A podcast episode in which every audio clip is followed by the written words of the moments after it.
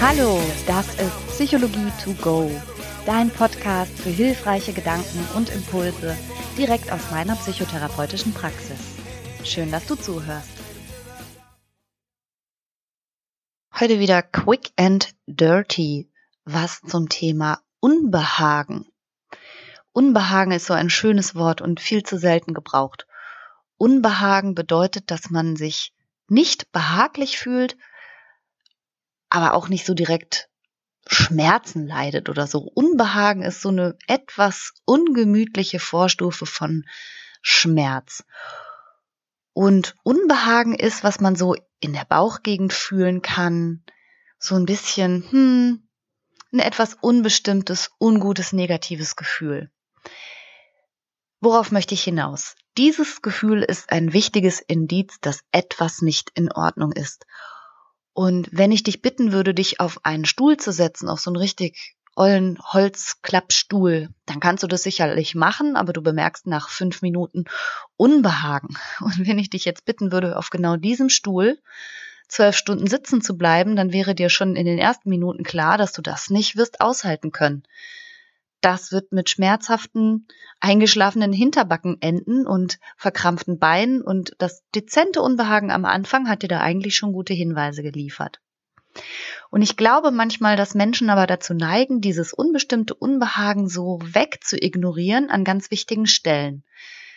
Ich gucke gar nicht viel Fernsehen, aber wenn, dann gerne mal hier so eine Sendung, wo es darum geht, dass Menschen eine Mietwohnung suchen oder auch ein Haus kaufen möchten oder so und dann von Maklern diese Häuser gezeigt bekommen. Jetzt verurteile mich bitte nicht für meinen Fernsehgeschmack, darum soll es nicht gehen, sondern da ist mir eine Szene so total eindrucksvoll vor Augen geblieben. Da war eine junge Frau, die hat eine Wohnung gesucht und wichtig war ihr eigentlich, dass die Wohnung einen Balkon haben sollte oder eine Terrasse.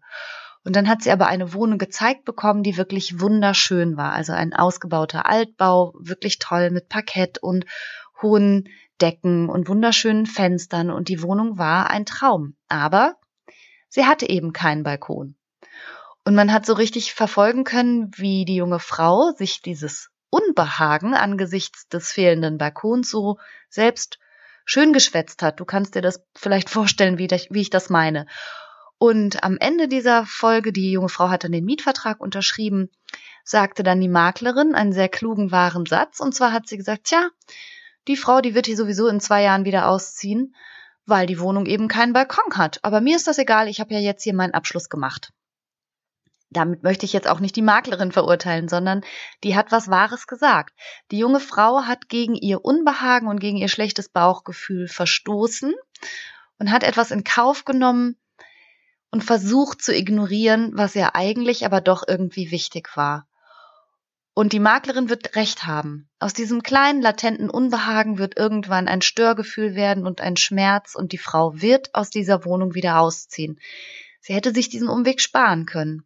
Und ich glaube, das machen ganz viele Menschen in Hinblick auf Berufe, Wohnungen und auch in Hinblick auf Partnerschaften.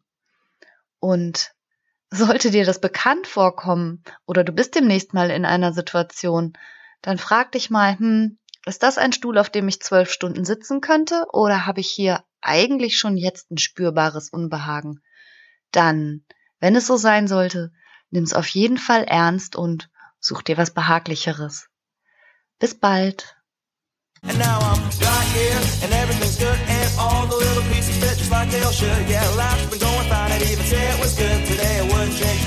Good.